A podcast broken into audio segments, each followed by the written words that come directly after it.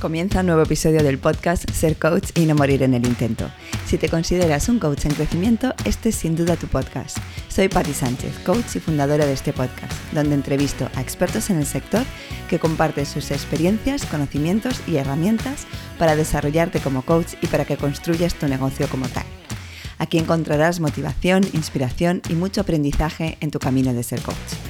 Quiero acompañarte para que sigas creciendo y consigas tu sueño de vivir de esta profesión. Y no solo con este podcast, sino también con el Club de Coach a Coach y con mi programa All Together Now, con el que conseguirás claridad y confianza para transformar tu pasión como coach en un proyecto real. Y si quieres inspiración y recursos, no dudes en suscribirte a mi newsletter. Encontrarás toda la información en patisánchez.com. Y ahora sí, comenzamos. De mi entrevistada de hoy que es capaz de convertir sueños en realidades y que cuando habla llega al corazón. Vosotros mismos podréis comprobar hoy esto último. Belén es licenciada en psicología, es coach y terapeuta familiar y de pareja, es también mediadora familiar, máster PNL y trainer PNL, y esto es solo el principio porque lleva más de 20 años en este mundo. En 2006 fundó Arco y desde entonces acompaña a personas, familias, parejas y organizaciones a transformarse. Su currículum es muy extenso, pero hoy nos vamos a centrar en lo que sé es una de sus pasiones, el coaching familiar y de pareja, y sobre todo en el enfoque sistémico y concretamente una herramienta que utiliza para ello. Pero vamos con ella, que es la que nos va a explicar mucho mejor sobre todo esto. Bienvenida, Belén, al podcast Ser Coach y no morir en el intento. Muchísimas gracias, Pati, por estar, por abrir este espacio tan bonito. Muchas gracias. Nada, a ti por, por querer formar parte y traer eso, tu conocimiento y tu experiencia a todos mis, mis oyentes. Te he presentado muy brevemente y me gustaría que si quieres añadir, resaltar algo más que quieras añadir a, bueno, a lo que sé que es una amplia experiencia y trayectoria. Pues ha sido una preciosa presentación. Agradezco, me pongo roja y todo, madre mía, el escucharlo. Y, y, está perfecto, ¿no? Lo único que añadiría en cualquier caso sería pues que también, además de acompañar a las personas, acompaño a profesionales, ¿no? Formo a profesionales, que es otra de mis pasiones, ¿no? A coaches, a psicólogos, trabajos sociales, también en, este mundo, ¿no? Porque me, encanta cuando trabajo con personas y me encanta con profesionales también que hablamos como otro idioma, ¿sabes? Como que eh, profundizamos mucho también, así que esa es otra de mis pasiones y de, de las cosas que también hago. Mm. Y me encanta que lo traigas y si te parece al final también nos comentas sobre eh, esta última formación que, habéis creado eh, ah. sobre, sobre coaching de familia y parejas, así que gracias por traerlo y si te parece al final podemos cerrar con ello y nos explicas brevemente sobre, sobre esta formación. Vale, fenomenal, muchas gracias. Vamos a empezar con una pregunta que me encanta y al mismo tiempo sé que a veces es difícil, ¿no? Pero eh, este es un espacio también para darle visibilidad al coaching y que cada vez más personas entiendan lo que es. Así que me gustaría preguntarte qué es coaching para ti, pero de una forma más sencilla, ¿no? O sea, que se entienda. ¿Cómo se lo explicas, por ejemplo, a tu hijo? Ah, a mi hijo, mi hijo acaba de cumplir nueve, así que cuando a veces me dice, ¿a qué te dedicas, mamá? ¿No? Porque sabe, claro, el coaching es un trabajo diferente, ¿no? O la psicología también. Entonces, eh, cuando era muy pequeñito, yo le decía, mira, mamá, acompaña, tú sabes los deseos que tú tienes, pues yo acompaño a la gente a cumplir sus deseos, ¿no? Y ahora que va siendo más mayor, ¿no? Y que ya es de otra manera, y me hace otras preguntas, le digo, mira, pues a veces las personas nos atascamos, ¿no? Y es como que nos vamos del camino nuestro. Entonces digo, mamá, acompañar a las personas a volver hacia sí mismos, ¿no? Y volver a encontrar el camino que quieren y poder avanzar en él y a ser felices. Así que eso es lo que yo le explico de lo que hago. Qué bonitas metáforas las dos, ¿no? O sea, un, alguien que acompaña a cumplir los deseos. Yo me imagino cómo te miraba tu hijo entonces, ¿no? Era muy divertido, si me permites, porque eh, cuando venía al despacho de pequeñito, decía, yo quiero venir a trabajar contigo, porque claro, yo tengo muchos muñecos, clics de mm. Playmobil, eh, muñecos de Disney, ¿no? Todo tipo de artilugios varios y además, pues ahí también tenemos pues, eh, té con galletitas y tal. Y entonces decía, yo quiero trabajar en este sitio, puedes comer galletas y jugar con muñecos. Digo, sí, también eso hacemos. Qué chulo, qué chulo, claro que sí. Y justamente de esto vamos a hablar, ¿no? De esos muñecos, vamos a hablar un poquito más, eh, más adelante, pero me encanta que ya hayas dado pistas, ¿no? Sobre esta herramienta concreta de la que hablaba en la, en la presentación. Mm. Vamos a hablar de coaching sistémico, vamos a hablar de coaching familiar y de parejas, eh, pero antes de nada, ¿no? Em, ¿Qué es el coaching sistémico? ¿Cómo podemos entender eh, qué es coaching sistémico? También de una forma fácil y práctica para que se entienda mejor. Vale, pues vamos allá. Mira, eh, porque de hecho el coaching sistémico a veces eh, ¿no? Fuera, es verdad que, fuera del ámbito me refiero, es verdad que a veces hay una idea confusa, porque como está en la herramienta de muñecos, ¿no? Hay gente aquí que seguramente habrá visto los clics de Playmobil por algún lado, pensamos que coaching sistémico es solo eso, y no, no, no, no. Coaching sistémico es aquel que trabaja con sistemas. Y uno dirá que son sistemas. Sistemas son en realidad conjuntos de personas, pero no vale un grupo. ¿Vale? Sino que son conjunto de personas que en realidad interactúan entre ellas y pertenecen, tienen sistema de pertenencia a ese mismo grupo. Es decir, que cuando yo voy a la frutería o estoy en... no, tengo ese sentido de pertenencia, ¿no? Salvo que sea la mujer del frutero. Pero sí, entonces sí. Pero si no, eh, son sistemas a los que pertenecen. Por ejemplo, la pareja, la familia, la familia extensa, pero también puede ser el sistema, eh, por ejemplo, es tu entorno laboral, tu equipo de trabajo o puede ser eh, del cole, ¿no? o puede ser que tú sientas pertenencia con tu ciudad, tu país, o ya en su global, nuestro macrosistema es el planeta, ¿no? al cual pertenecemos todos y somos todos uno, ¿no? Y luego ya, pues el universo entero. ¿no? Entonces, esos son macrosistemas y luego en microsistemas tendríamos pues eso, las células del cuerpo, el sistema eh, coronario, ¿no? el sistema respiratorio, el sistema neurológico.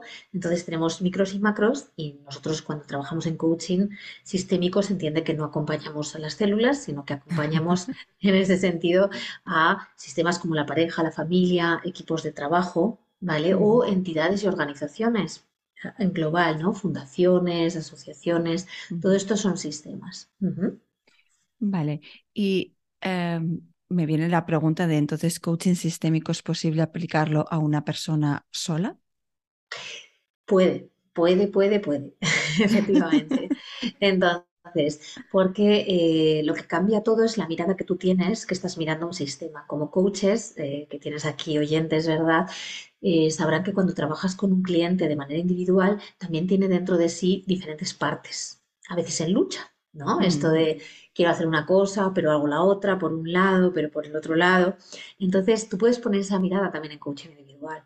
Puedes mirar a la persona como un conjunto de todas sus partes y cómo están interaccionando. Sabemos que solo es una, pero eh, también.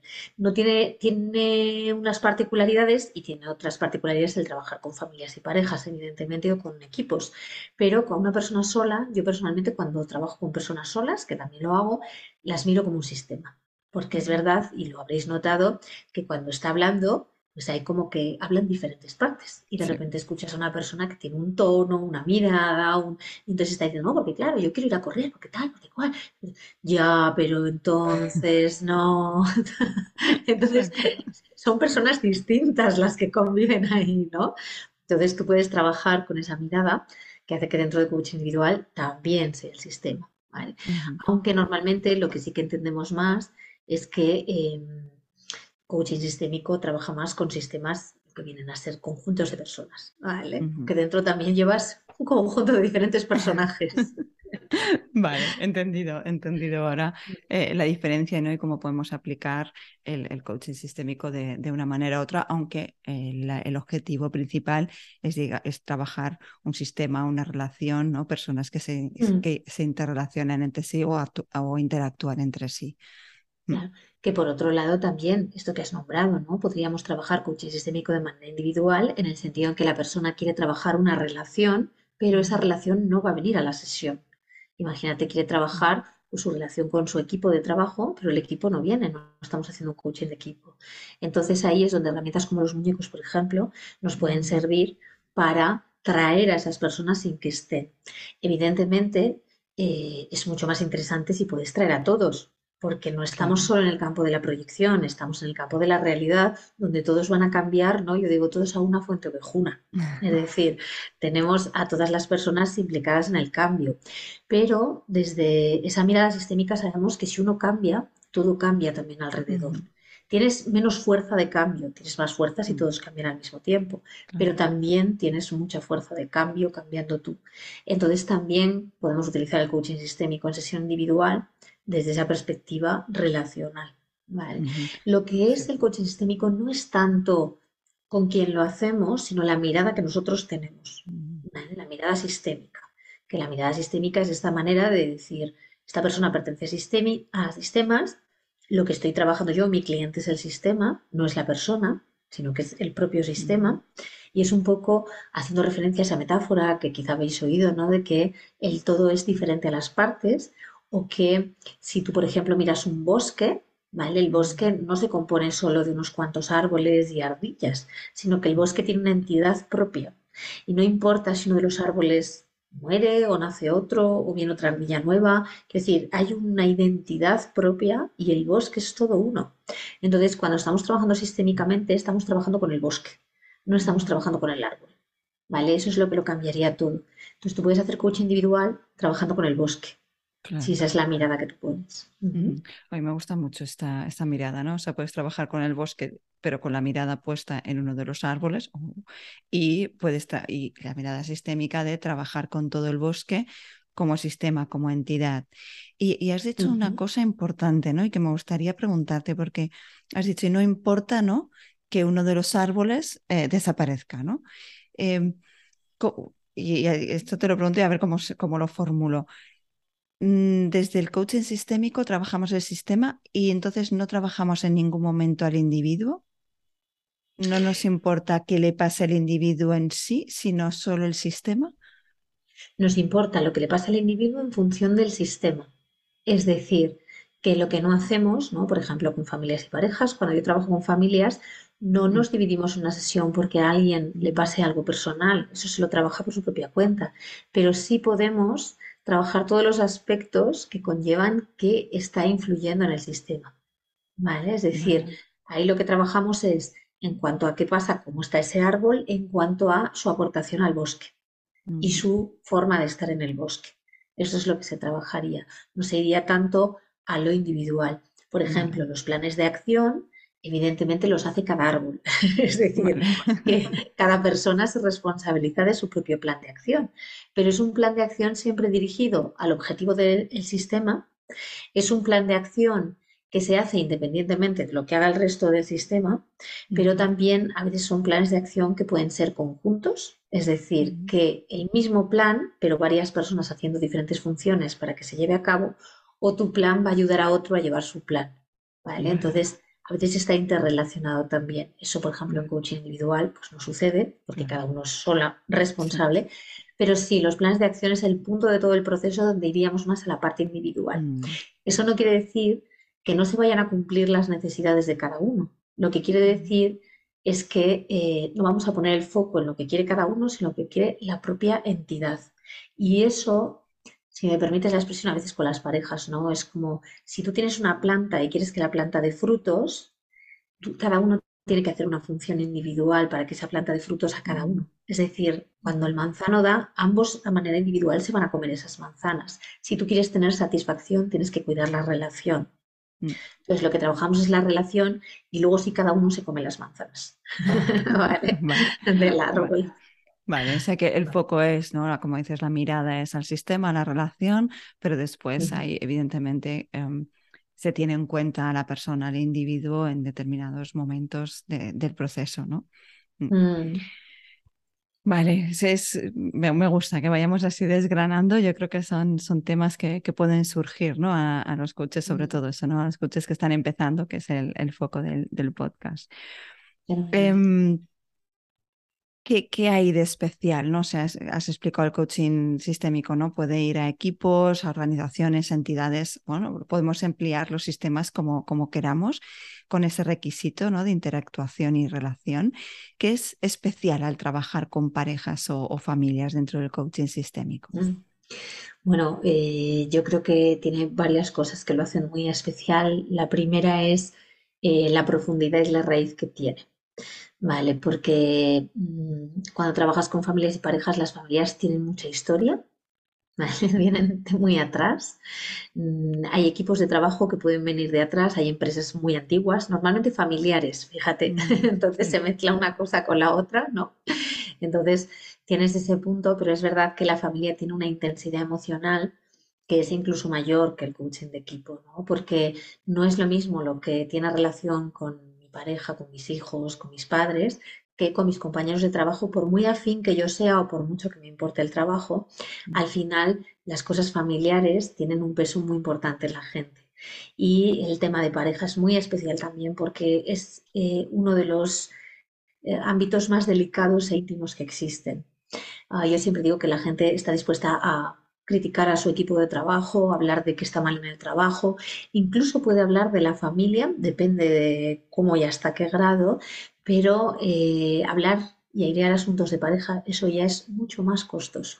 Mm. Eso eh, no lo hace la gente. Entonces, claro, cuando tú acompañas a parejas, tienes que saber que entras en un territorio que ha sido completamente, que es infranqueable. O sea, quiero decir, que es que hay, dentro hay eh, intimidad, hay mucha delicadeza, hay secretos, hay cosas que pasan que nunca se han hablado fuera de la pareja y que las personas que están ahí tienen mucho pudor. O sea, quiero decir que es que estás llegando a lugares muy profundos, muy íntimos, muy escondidos. Entonces, y en la familia también, ¿vale? Cuando hay dificultades de verdad, una cosa es decir, mi hijo no me hace caso, adolescente, y otra cosa es hablar realmente de lo que está pasando ahí dentro. Entonces, esos son mundos internos delicados muy privados, y eso ya cambia todo, cambia cómo tienes que entrar tú, cuál es tu posición, el tipo de lenguaje que vas a usar. Em, tienes que entrar pues absolutamente con una humildad tremenda, sabiendo que eres el último en llegar allí, también en un equipo, ¿eh? pero eh, aquí no te lo van a permitir. O sea, quiero decir, tiene, la, la familia tiene una fuerza descomunal y cualquiera que haga sesiones con familias lo sabe, ¿no? A veces nos reímos cuando con alumnos y tal entrábamos en la sala donde familias decían, después de que la familia se fuera, ¿no? Cuando lo hacíamos presencial decían, ostras, es que entras y es que se puede palpar la densidad, o sea, esto es otra cosa, ¿no? Y yo digo, efectivamente, no es muy ligero, ¿sabes? Hay una densidad muy fuerte ahí. Entonces tienes que poder sostener esa energía densa mm. y tienes que poder manejarla. ¿Vale? a favor de la familia y ocupando tú tu posición, que es humilde, pero a la vez tú ocupas tu propio espacio. ¿no? Mm. Entonces yo diría que eso es una marca totalmente la diferencia y todo el grado de emocionalidad que hay todo el tiempo. Eh, y según lo comentabas, ¿no? El, el ser capaz de generar ese espacio de apertura, de confianza, ¿no? Para, para llegar a esos puntos que son de tremenda vulnerabilidad para, para los clientes, ¿no? Para las familias o, o las parejas. Entonces, ser capaz de, crear ese espacio. Pero bueno, más que, más que interpretarlo yo, sí que me gustaría preguntarte a ti, ¿no? ¿Cuáles son las claves entonces para, para trabajar con ambos? Has hablado de, de lenguaje, has hablado de sostener esa energía, ¿qué más, qué, qué más claves o qué más necesitamos los coaches para eso? Yo creo que hay una serie de claves que son esenciales. La primera sería esa mirada sistémica que te decía, la totalidad. Porque eh, cuando, si tú tienes una mirada lineal, que es la habitual que tenemos, ¿no? Las personas cuando vemos sistemas, si no estamos entrenados para ellos, solemos pensar, este es el majo, este es el que no, este es el bueno, este es el malo, este es el... ¿no? Y claro, desde ahí no puedes trabajar, porque no es tu cliente ninguno de ellos, porque entonces vas a perder otra de las claves que es la neutralidad, ¿no? Sino que tú has de mirar al bosque entero, tu cliente es él, y ahí no hay ni indios ni vaqueros. A mí me gusta decir que ni los indios eran tan malos, ni los vaqueros tan buenos. Ahora ya lo sabemos, ¿verdad? En las pelis del oeste. Entonces, cuando tú trabajas con una familia, tienes que dejar de ver indios y vaqueros y pasar a ver simplemente a un sistema que está en evolución, que quieren conseguir algo para ellos que es importante y que eh, tú les vas a ayudar y no importa qué hace cada uno hasta ahora lo que importa es qué familia quieren ser o qué pareja quieren ser. Tú, igual que en coaching individual, no estás ahí para juzgar, estás para acompañar. Y entonces, claro, eh, si tú pierdes esa neutralidad, que sería la segunda, la totalidad es una, ¿no? la mirada sistémica, pero la neutralidad, si tú la pierdes y empiezas a sin darte cuenta. Alguien te cae mejor, identificas a no sé quién con tu madre o con tu padre y claro, claro, tú te llevas a tu familia a la sesión. Es inevitable, tú te la llevas, ¿no? Entonces, por un lado, entrenamiento de la mirada sistémica esencial, por el otro lado, trabajo con tu propia familia de origen. ¿vale? Mm. Nosotros, por ejemplo, en la formación le dedicamos un espacio amplísimo a esto porque tú te lo llevas. Entonces es muy importante ser consciente de lo que llevas para no caer en esos asuntos y poder respetar a la familia tal cual, ¿no? Y hacer un trabajo intenso. Yo sé que en coaching individual siempre te trabajas, ¿no? O sea, es decir, la gente en las formaciones y todo y después, pero no necesariamente le presta mucha atención a lo familiar. Claro. Y en este caso hay que hacer un trabajo sobre la propia familia de origen de la que vienes, pero un trabajo profundo. Es que si no, es que te lo llevas. Mismo el tema de la masculinidad, feminidad, ¿no? Que también está detrás. Como yo, qué, idea tengo sobre los hombres, sobre las mujeres. Claro, yo estoy en una sesión y tengo delante esto. Y entonces la neutralidad es un esencial. Y otra cosa que también iba muy unida sería el tema de la circularidad.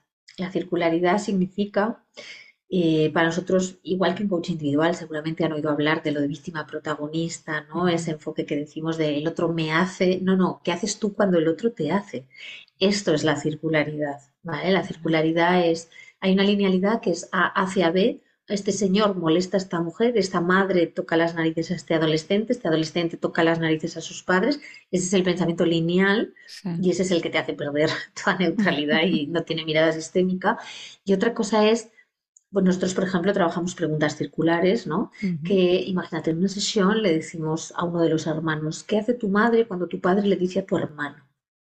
Mm. ¿Vale? Tal cosa. Y entonces eso hace que son preguntas que eh, todos forman parte de ello y lo que traen es la toma de conciencia de las secuencias que están usando. No de una culpabilidad de tu madre te hace, ¿vale? Mm. Porque fíjate, si ya en individual el paradigma de responsabilidad es esencial, Imagínate en un sistema. Si a ti se te ocurre decir que uno de ellos es el responsable, pues adiós. adiós. No hay nada que hacer. Entonces, ni, que lo digas ni que lo pienses. Porque se, proyecta. Mm. Hay, a veces cuando estamos entrenando gente dice, pero yo no he dicho nada, digo, por todos los poros de tu piel. por todos los poros de tu piel, ¿no?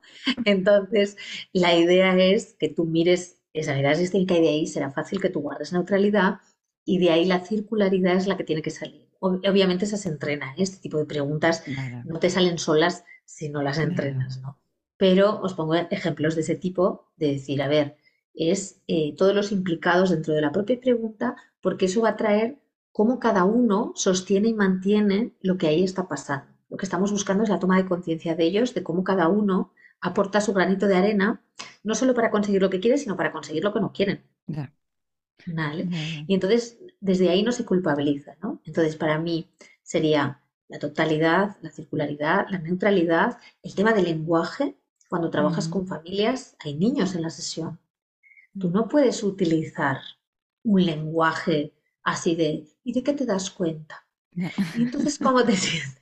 Si tú haces la pregunta cómo te sientes a un adolescente, salvo a estos adolescentes que les encanta hablar de sus emociones, que son particulares, el resto, si tú preguntas cómo te sientes, a partir de ahí se cruza de brazos, piernas, y no. O sea, no.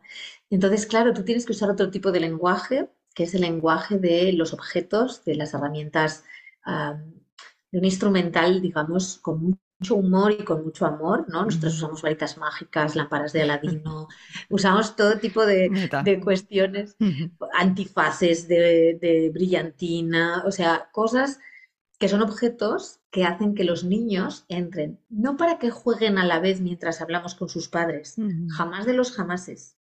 Los niños forman parte de la sesión y es simplemente es que todos vamos a hablar el lenguaje que entienden los niños, que ese lo entendemos todos que es el del juego.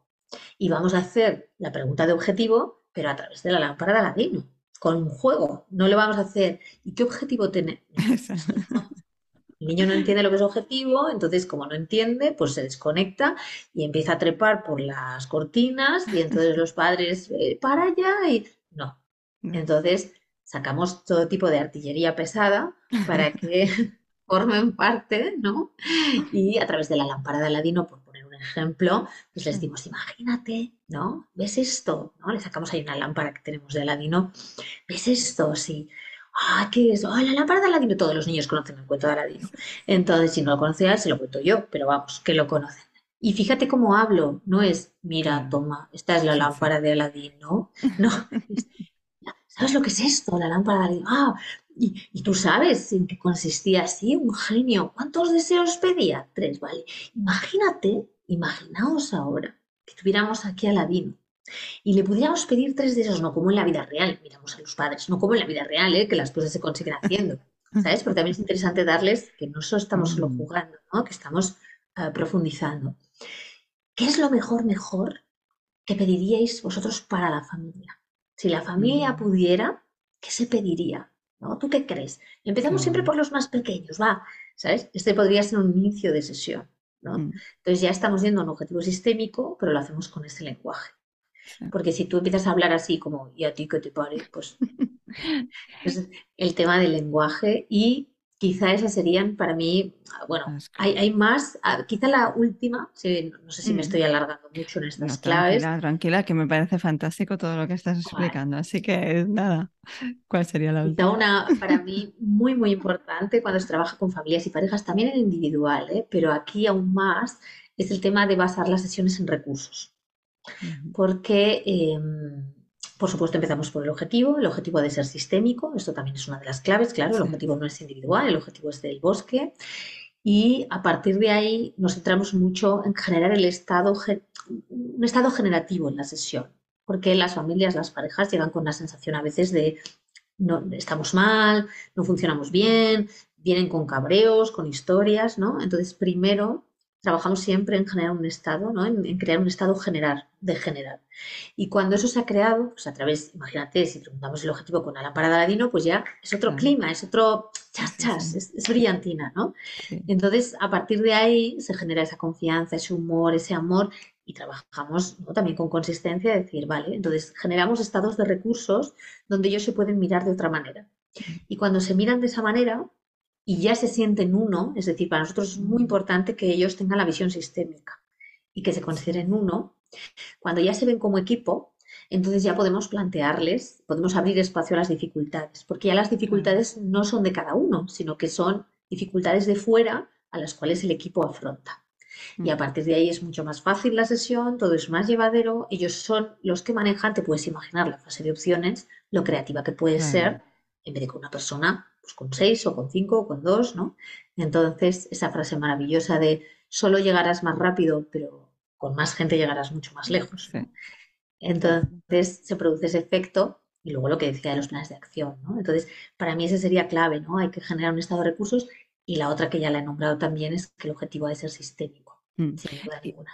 Que me encanta, ¿no? Porque cuando hablabas, ponías el ejemplo de la lámpara de Aladino, la pregunta que le haces a, a la niña o al niño es que quiere conseguir la familia, ¿no? Que, desea, que desearía conseguir la familia. Y ya lo, ¿no? Porque yo personalmente estaba pensando, ¿no? Pero, ¿Qué quieres tú, no? ¿Qué quieres conseguir? Pero claro, no, no, es ya desde ahí introducir ese objetivo sistémico, no es que quiere cada uno, sino que querría conseguir la familia. Voy a resumirlos rápidamente. Totalidad, neutralidad, trabajo personal, ¿no? para no llevarnos a nuestra familia a la, a la sesión. circularidad, lenguaje y recursos, ¿no? Crear un estado de, recursos, que eso también mm, me pareció muy interesante. Bueno, y, objetivo sistémico, ¿no? Que es otra de las y cosas sistémico. Y objetivo sistémico, sí. Yo creo que, a, ver, habrá más, porque en realidad es un trabajo, ¿no? Como muy, muy de hilar, pero así a de pronto yo creo que me vienen a la mente estas como súper esenciales a entrenar y a trabajar, sí. Mm.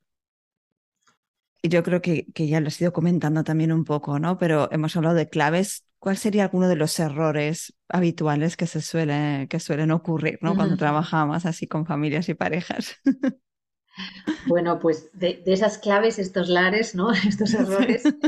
Entonces, evidentemente, si perdemos esa mirada sistémica, empezamos a trabajar objetivos individuales, entonces entran en contraposición, ¿no? Los alumnos al principio que formamos siempre están en, claro, pero es que me ha dicho que quiere esto y qué pasa si te dicen un contrario, ¿no? ¿Qué pasa si, si viene una pareja y quiere lo contrario? Dice, eso no existe cuando es sistémico. Existe, ¿no? Que el adolescente que quiere que su madre le deje en paz y existe la madre que quiere que recoja las cosas. Pero si le preguntamos qué quiere la familia, la familia quiere otro tipo de cosas. ¿Vale? Dentro de las cuales seguramente acaban eh, también en que el hijo está más dispuesto a recoger o que la madre está más dispuesta a dejar la libertad, ¿no? Que está más dispuesto a colaborar y a sentirse parte de la familia porque, mira, las personas cuando piden eh, cosas están en su posición, ¿vale? Pero hay que ir de las posiciones a las intenciones. Esto me viene de mediación ah, familiar, ¿no? que hemos dicho antes. Entonces, las posiciones o en coaches, por ejemplo, en individual se trabaja, seguramente muchos conocen eh, la intención positiva, ¿no? Como una herramienta o simplemente este supuesto de la PNL, de todo tiene una intención positiva. Entonces, claro, detrás de quiero que recojas tus zapatillas, existen otras necesidades, otras intenciones, ¿no? Detrás de quiero que mi madre me deje en paz, no es quiero que mi madre me deje en paz. Yo quiero estar bien con mi madre. Yo quiero a mi madre. Lo que pasa es que necesito mi propio espacio y está bien. Y yo necesito descansar más, la madre sentir que pertenecemos, que estamos más unidos, que estamos cooperando, XXX, lo que cada uno sea. Entonces hay que bajar ahí, ¿no? Hay que bajar ahí para que las personas eh, empiecen a tener objetivos de familia. Si ellos plantean, esto es muy frecuente, ¿eh? doy ejemplos, una familia que está unida, que tiene buen clima, mm. ¿Quién no quiere una familia unida y buen clima? Y que además respeta los espacios que necesita cada uno. ¿Vale? Esto, es decir, así es como todo se incluye, ¿no? No tiene nada que ver con yo quiero que mi madre me deje en paz, yo quiero que no. Lo mismo en la pareja, qué tipo de relación soñamos y queremos. No es lo que quiero yo o lo que quieres tú, sino como relación, qué tipo de pareja queremos ser, qué tipo de relación queremos tener. Seguro quieren tener una relación afectuosa, amorosa, unida, perteneciente, tal. Eso lo quieren los dos. Dentro de eso, claro, existen cosas. Entonces, por eso digo que el trabajo es pasar de las posiciones a las intenciones y uno de los errores que suele cometer la gente cuando empieza es que empiezan a preguntar qué quieres tú e intentan hacer mm. cosas salomónicas. Pues mitad para ti, mitad para mí, o se enredan en historias y dices, no, no, no, no, hay que trabajar con el sistema. ¿no? Eso, es, mm. eso es la mirada sistémica aplicada. O otro de los errores, lo que decíamos, llevarte a tu familia y empezar, hay que cambiar a alguien aquí. Este es, este es el que tiene la culpa, ¿no? Este es el que no me cae bien, este es el que está causando todo y a partir de ahí me alío con el resto de la familia para cambiarle. Pues básicamente lo que vas a dar es un montón de fuerza a esa persona para que no quiera venir o para que sabotee todo el trabajo. Y con razón, porque a nadie se le hace una quelarre. Si están ahí es porque todos tienen fuerza de cambio. Y si esa persona está haciendo eso que tú ves, eso es la foto, pero hay un vídeo anterior. ¿Sabes cómo los niños cuando de repente vemos que uno pega al otro y dice, no, este dice, espera, antes de eso, ¿qué ha sucedido? claro. Y que además no ha sucedido entre los dos. Ojito, o sea, no es que antes el otro le ha pegado, no vamos a ser simplistas. Más interesante es, ¿qué hace tu padre cuando tu madre le dice a tu hermano? ¿no? Porque claro, si vienen y te echan la bronca por pegar a tu hermano pequeño, pues en cuanto tu madre se vaya, pues galleta que le va a caer, pero no le va a caer por otro motivo. O sea, quiero decir, claro, o sea, me destronas y encima me... No, hombre, no. Entonces, eh, no tengo nada en contra de mi hermano. Es un tema con mi madre y mi padre.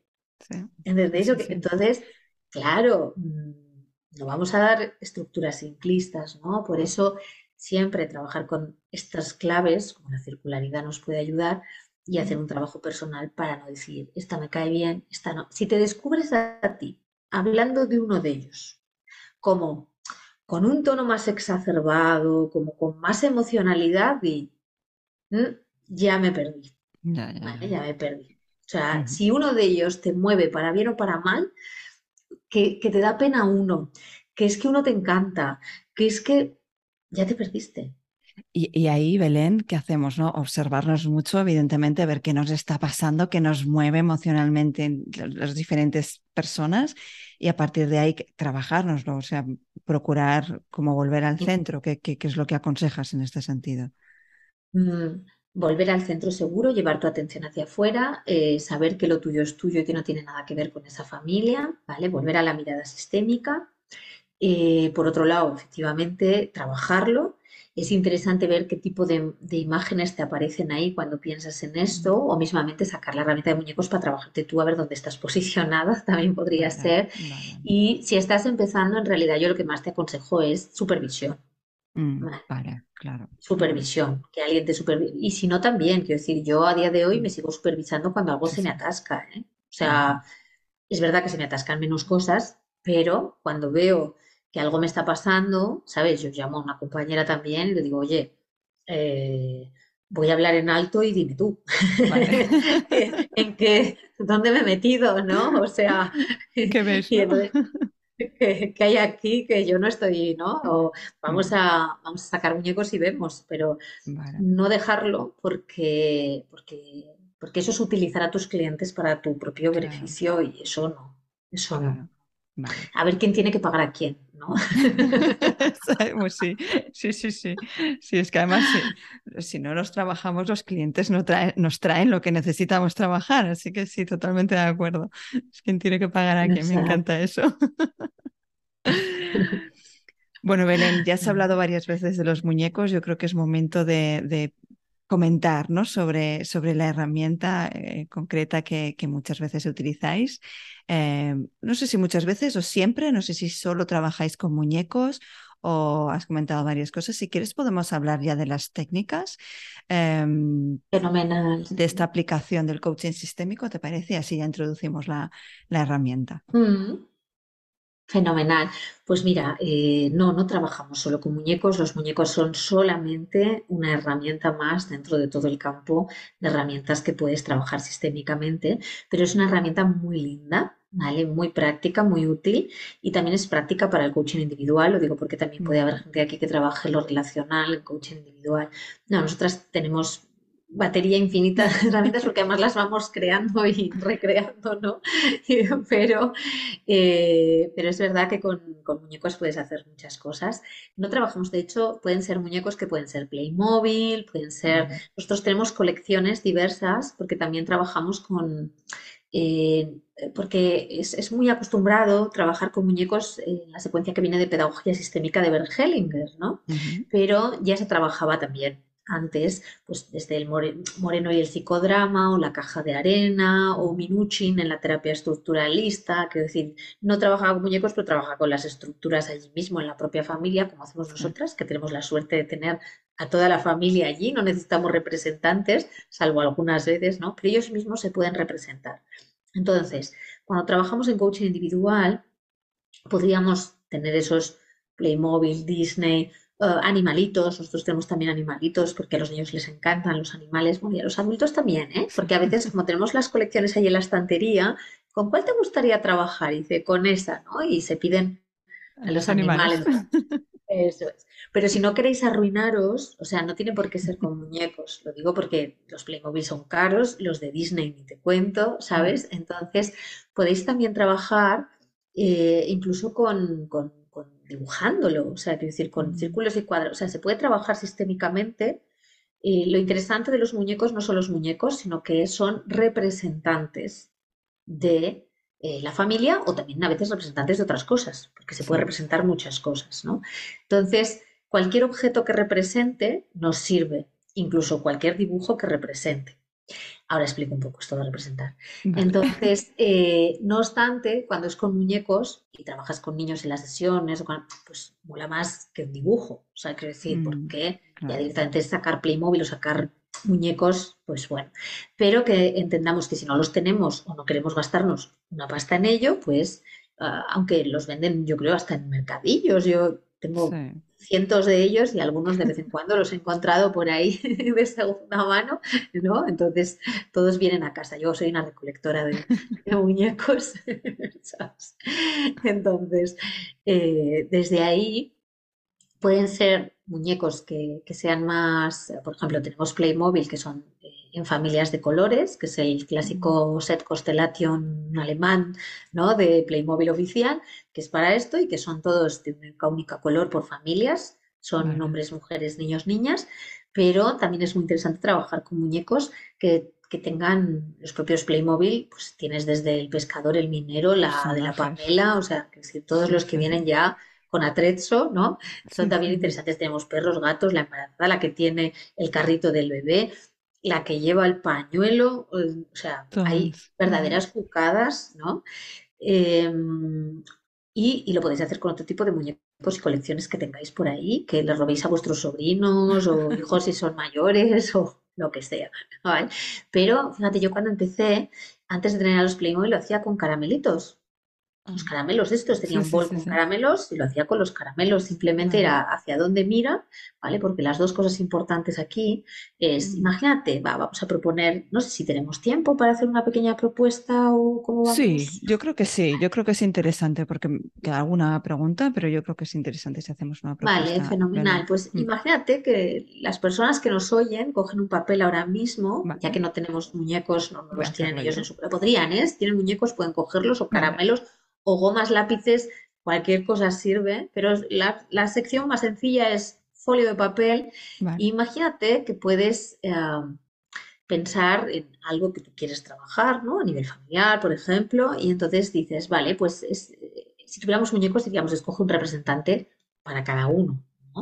Pero aquí, como los vamos a dibujar, lo que vais a dibujar es cuadrados para los que sean masculinos y círculos para los femeninos y entonces vais a, en ese folio, que es el espacio tuyo vital, ¿vale?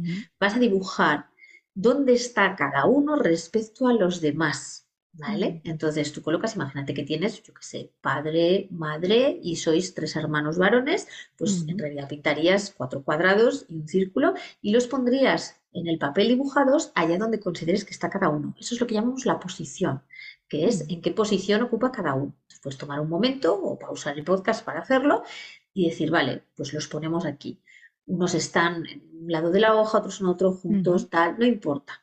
¿Vale? Vas y los pones. El tamaño tampoco importa en este caso, ¿vale? Tú dibuja como cada uno lo consideres de tamaño. Si tuviéramos muñecos, pues en realidad lo que colocarían es a cada muñeco en ese espacio. ¿Vale?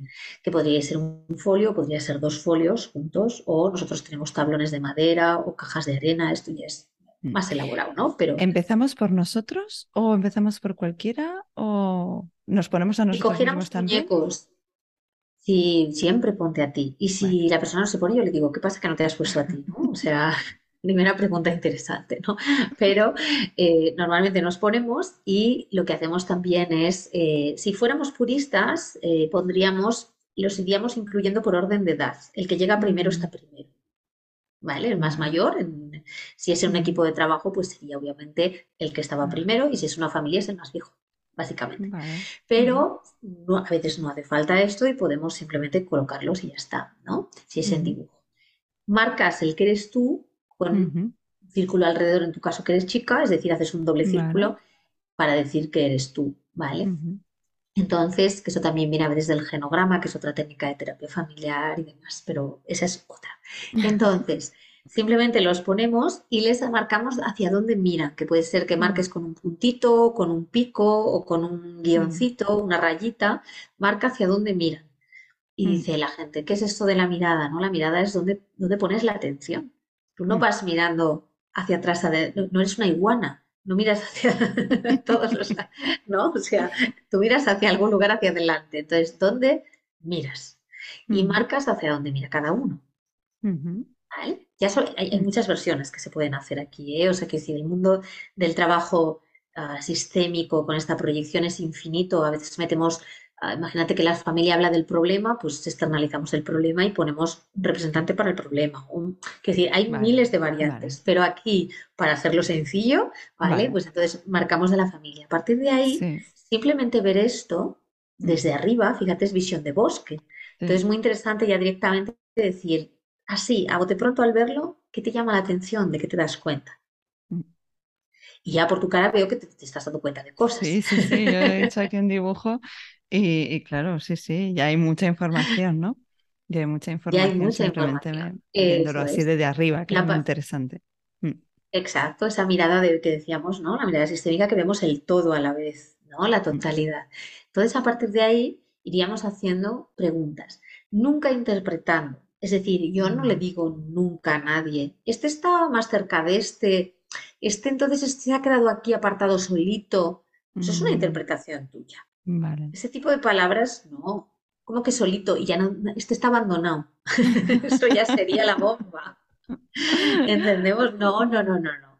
Si no sabes qué decir, bueno, normalmente para trabajar con esta herramienta mejor entrenala primero. Esto para empezar. Pero bueno, así, a bote pronto para que la gente, más que hacerla, la entienda y pueda empezar a aplicar alguna cosa, ¿vale? Entonces, simplemente lo que hacemos es preguntas diversas, ¿no? Pues como se te has dado cuenta, y simplemente empezamos a ver como mucho hacemos señalamientos, imagínate que hay uno que es mucho más grande que los demás. Entonces decimos, mm. este tiene mayor tamaño que el resto. Mm. Este de aquí y este de aquí están en esta posición y este está aquí, ¿vale? Aquí, aquí, allí, aquí, aquí. Los hechos, ¿no? Lo que vemos. O sea, este está al lado, este mira para acá. Mm. Lo que diría un niño de cuatro años. Es más, en vez de mirar, le preguntamos, ¿a dónde mira? Nosotros le preguntamos, ¿a dónde mira? ¿Vale? Entonces, a ver qué nos dice. Si nos dice, no, ahí no hay nada, ¿qué hay ahí? ¿Vale? Es decir, vamos eh, investigando, nosotros no sabemos nada y vamos investigando y va tomando conciencia de diferentes cosas. Y mm. después, obviamente, si hiciéramos una sesión completa con esto, después de que ha tomado conciencia, y se supone que hay un objetivo previo, es decir, no hemos empezado la sesión ahí, sino que primero hay un objetivo de sesión, está claro, y por eso se ha sacado esto, le preguntaríamos, viendo esto ahora, cómo le gustaría que estuviese. Si solo estamos trabajando con la familia, a veces le decimos, eh, como en la vida real solo te puedes mover a ti. Entonces le permitiríamos que hiciera los movimientos, que dibujase dónde podría estar, que fuera la mejor posición para él y para el sistema. Y entonces le invitaríamos a probar diferentes opciones, que las va diciendo él, cómo se siente con cada una, por tanto, dónde se, qué, dónde se va a poner y qué pasos entonces ya es muy fluido decir, vale, para llegar de ahí a ahí, qué es lo que tú vas a hacer, ¿no? Se puede hacer una sesión entera con esto. Ahora tienes que tener habilidad de sostén, nada de interpretaciones, ¿vale? Muy despacio, mucho silencio, nada de mm. prisa, vamos tranquilamente, para que se entienda un poco el trabajo. Por supuesto, esto es en individual, ¿Vale? Es un trabajo y es un trabajo de familia. Ya digo que podríamos trabajar, en realidad aquí, podríamos hacer versiones de tú con tus emociones, mm. poner mi miedo, mi confianza, mi no sé qué, o sea, podríamos representar muy diversas cosas. Si mm. trabajamos con familias y parejas es distinta la técnica, claro, porque tenemos varias representaciones. Ajá, ¿en qué sentido? O sea, con la familia entiendo más, con la pareja, o, explica, explica. Claro, claro, tú, has hecho ahora la tuya, pero yo tengo una ah, sesión cinco personas. Claro, claro, claro. Entonces les pedimos que a la par haga cada uno la suya de cómo está la situación actual. ¿Vale? Y cada uno está viendo, entonces no, profundizamos tanto en la de cada uno, sino que vamos dando pequeños toques de preguntas, ¿no? cada uno está viendo las representaciones de los demás, lo cual es una información impresionante para todos. Imagínate ver la que hace tu hijo de 16. Qué interesante. imagínate para él, te acabo de colocar un hijo de 16, perdona, Pati. Quiero decir, era un ejemplo. Tengo una hija. era un ejemplo, ¿no? Entonces, desde, desde ahí, es muy interesante, ¿no? Ellos pueden ver cómo los demás lo ven y a veces, dependiendo de cómo estén entre ellos y la mirada sistémica que tienen, es decir, que si vienen muy enfurruñados y todavía no tienen mucho concepto de sistema, simplemente les pedimos que luego cada uno haga cuál es la deseada, la que quieren, y ver de eso empezamos a desgranar también acuerdo. Si vemos que ya venían en un flow y, hay como mucho acuerdo, entonces lo que hacemos es que construyan una deseada entre todos. Mm. entonces de ahí es eh, más avance, ¿no? Pero tienes que medir mucho si es el momento de hacerla juntos o no. Y a esto que me preguntabas de si hacemos no, no utilizamos siempre esto. A veces la utilizamos una sola vez con esa familia y no la volvemos a usar. Mm. o a veces alguna vez quieren volver a sacar algún aspecto y lo utilizamos pero de otra manera para el mm. aspecto ese, o a veces imagínate lo que te decía con la familia, igual les pedimos que se pongan a ellos, pero hablan de un clásico que es el problema. No es que mm. tenemos el conflicto, el conflicto, el conflicto. Vale, pues que cada uno saque un representante para el conflicto y lo ponga ahí.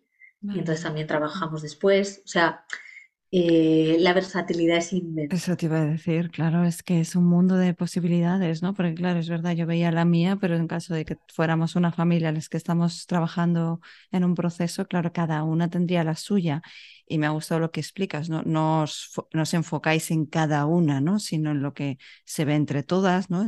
volvemos otra vez, perdona, a Mm, esta mirada sistémica, ¿no? A este, a este bosque. Súper interesante, esto mm. daría para muchísimo, Belén. Dime, dime, ¿quieres comentar algo más? Sí. No, nada, era simplemente decir, claro, y luego que con familias sí que les dejamos mover al resto porque en realidad no los mueven, es solo que los demás ven el movimiento deseado del resto. O sea, que es interesante también. Es otra Mm. línea, ¿no? Pero sí, daría para una hora entera solo para esto. Totalmente, totalmente. Mm, no sé si quieres comentar algo más clave, ¿no? Para que funcione esto, em, algo más sobre, sobre esta técnica.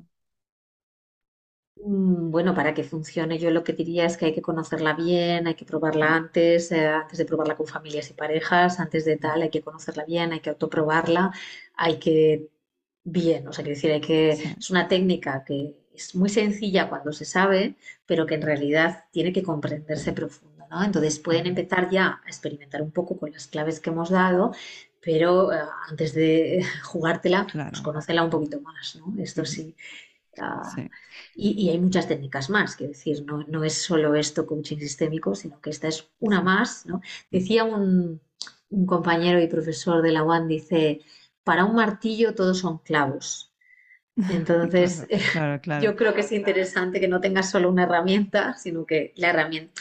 De hecho, yo creo que el trabajo empieza cuando las herramientas se acaban. O sea, lo que Sí, interesa sí, sí. no es sacar muñecos, lo que interesa son lo que tú eres capaz de sostener, de, de acompañarles a que ellos saquen, ¿no? El, Sí, el jugo que les sacas, ¿no? claro, Entonces, sí. Sí, mm, yo creo que es, bueno, muy importante lo que has dicho, ¿no? O sea, es decir, tener el concepto del coaching sistémico, ¿no? De trabajar con el sistema bien, ¿no? Bien, bien entendido, bien integrado para después poder aplicar la técnica en sí, ¿no? Para que realmente lo podamos ver como un mm, trabajo sistémico. Porque si no, por mucho que podamos mm, utilizar la herramienta, igual volvemos a cometer esos errores de los que hablábamos al principio y la técnica en sí nos da igual porque no, no va a funcionar. Creo que es clave exacto. Lo que has comentado. Mm, Antes de hacerte las dos últimas preguntas, y muchas gracias por, por traer algo práctico, ¿no? Que podamos ver así simplemente con un ejercicio práctico, que una forma de, de aplicarlo. Mm, Cuéntanos un poquito sobre esta formación y después ya paso a hacerte las dos últimas preguntas de, de la entrevista. Ah, vale. Nada, muy breve porque no, no quiero quitar tiempo con esto. Nada, es una formación que es pues para coaches, psicólogos y demás que quieren aprender pues a acompañar a familias y parejas y es de un año de duración y es contundente, quiero decir, porque lo que hacemos básicamente es entrenar, ¿no? a la gente, no, solo es darle eh, tropecientas mil herramientas, pero es por lo que acabamos de decir que es Claro, bien, pero necesitas metodologías, necesitas ver qué haces en las sesiones, necesitas no solo es el grow sistémico el que trabajamos, también hay otras metodologías que son interesantes con familias y parejas, porque, eh, porque como es complejo, es decir, no nos vamos a engañar, trabajar con familias y parejas es muy desafiante y complejo, necesitamos que la gente tenga muchos recursos, ¿no? Para que no se enreden, ¿no? y trabajarle personalmente. Entonces, nada, quien Vale, quiera, no me enrollo más, quien quiera y vale, desee, luego pues yo pondré la información. Sí, sí, no te que me preocupes, sí, sí. pero bueno, yo lo que diría es eso, ¿no? Que, que sea con esta o con otra formación, pero que quien quiera trabajar con familias y parejas, pues yo creo que es interesante que, que se pueda especializar para no hacer cosas raras, porque si no se lo va a pasar mal. Quiero decir, porque las parejas y las familias no perdonan. No sé si me explico con eso. Quiero decir que, que, que, que no se andan con miramientos, los adolescentes no se andan con miramientos en las sesiones, si tienen que protestar, protestan, las parejas también, si no tienen que volver o si te tienen que decir, ¿no? Entonces, que no sufras en el trabajo, que merece la vale. pena hacerlo bien y hacerlo con tranquilidad y disfrutarlo, ¿no? No Mm. sufrir. Me, me gusta mucho esta mirada, ¿eh? porque normalmente nos formamos para poder acompañar mejor, para hacerlo bien, para que están bien, pero me gusta ese punto de, ostras, fórmate, ¿no? Eh, para tú no sufrir en el trabajo, ¿no? Para hacerlo bien, por supuesto, para el otro, pero para tú también disfrutar en el sí, camino, que es muy importante. Sí. Muchas sí. Y para hacer gracias. sufrir a nadie Y también. para no hacer sufrir, por supuesto. O sea, siempre la mirada está ahí en, en, acompañar bien, ¿no? Que, que el otro, pero sobre todo eso, ¿no? También, que no nos olvidemos de nosotros en el camino. De disfrutar, efectivamente. Exacto. Sí. Pues cierro con dos preguntas. Antes hacía tres, pero en esta tercera temporada lo he resumido en dos. La primera sería, ¿qué te ha funcionado en tu desarrollo profesional y que, vol- que volverías a hacer sí o sí? Ay, ah, bueno, mira, eh, es redundante, pero yo creo que una de las cosas que, que yo hice, eh, hubo un tiempo al principio en que estaba un poco en el, ostras, tú estás empezando, entonces te formas, pero tampoco tienes mucha económicamente, ¿no? También te cuesta cada esfuerzo y avanzas muy despacio. Entonces, una de las cosas que yo dije es, me voy a comprometer con hacerlo y avanzar y me voy a formar con los mejores y esto lo haría sí o sí Mm, porque me vino mucho gente después de esto, o sea, fue mucho más flow. Y la otra cosa es, o sea, por un lado, decir que sí, decir que sí a mm, algunas cosas y decir que sí a mí, a lo que necesitaba y decir que no a otras, porque también cuando estaba empezando tenía un exceso de disponibilidad, que digo yo, ¿no? En el sentido en que a veces era coger todo y por coger, ¿sabes? Y dices, no, porque cuando estás diciendo que sí a eso, estás diciendo que no a otras cosas. Entonces yo creo afinar, ¿no? Mucho más hacia dónde quieres ir y asumir ese riesgo creo que es importante. Entonces, decir que no a algunas cosas que sobraban y decir que sí a las que me faltaban, ¿no? A las que eran importantes. Y eso fue primero parando, parando y diciendo, a ver, mm, no hagas por inercia. Quiero decir, no es por rellenar o por... No. Para y piensa hacia dónde yo quiero ir, qué es lo mejor que tengo que hacer, qué tengo que quitar y qué tengo que poner. Y cada cierto de más tiempo yo paro y, y reflexiono sobre esto, ¿eh? Pero al principio es que es un esencial. Eso es lo que haría, sin duda. bien. Creo que es eh, bueno, un mensaje muy importante. Y hablando de mensajes, si tuvieras que transmitir un mensaje a coaches que están empezando, ¿cuál sería? Ah, que se puede, que se puede, ¿vale? Que se puede. Esto es sin duda, que se puede disfrutar muchísimo y que se lo tomen como un disfrute y como un alineamiento de camino de vida. Quiero decir que yo, fíjate, trabajo en coaching y he dado mucha importancia a los objetivos, pero los objetivos son solo una excusa para avanzar hacia tu estrella polar, ¿no? Entonces yo creo que hay muchas formas que, que que no es empeñarme en hacerlo de una manera, que simplemente es tener muy claro, más abierto el foco de la estrella, ¿no? Y decir, bueno, si no es de así, es así, o sea, que decir lo que la vida te trae, ¿no? Ir fluyendo con lo que, estar abierto a lo que la vida te trae, eso es lo que diría, ¿no? Más que empeñarnos en y cerrar el entrecejo, no, no, no, es abierto a lo que la, estate atento a lo que la vida te trae y síguelo, ¿no? Porque creo que eso eh, se ponen todos los semáforos en verde a la vez y es todo mucho más divertido, ¿no? Yo soy amiga de, de- de la diversión, del placer, también trabajando. Entonces, dejar el ceño fruncido por, por la estrella polar. Sí. Qué bien, pues me encanta, me encanta terminar así esta entrevista. Muchísimas gracias. Se nos ha hecho cortísimo. Normalmente se hace corto, pero creo que en este caso, o sea, a mí se me han quedado un montón de temas en los que me hubiera gustado profundizar más. Ha sido un placer, Belén, de verdad. Muchísimas gracias. Y eso, muchísimas gracias por, por todo lo compartido y, por todo lo, lo aportado en, es- en esta, en esta, en esta entrevista. Muchas gracias. Muchísimas gracias a ti, ha sido un placer total. Es un tema que me encanta y Ya. compartirlo contigo y, y tan bien acogida por ti y tan sostenida y espero que les sea muy útil a las personas que nos oyen, ¿no? Y, y bueno, eh, a mí también se me ha hecho muy corto, así que habrá que show más go on en otro momento, ¿no? Exacto. Repetiremos, repetiremos. Hasta aquí el episodio de hoy. Encantada de acompañarte una semana más. Espero que lo hayas disfrutado y sobre todo que te haya sido útil. Y si es así, te agradecería muchísimo que dejaras una reseña en iTunes o ebooks. Y por supuesto, no dudes en compartirlo con otros coaches en crecimiento o en tus redes sociales. Y recuerda que te espero en tu club de Coach a Coach. Si quieres más información, solo tienes que escribirme a info.patisánchez.com. Muchísimas gracias por estar ahí y formar parte de esta comunidad. Hasta el próximo episodio.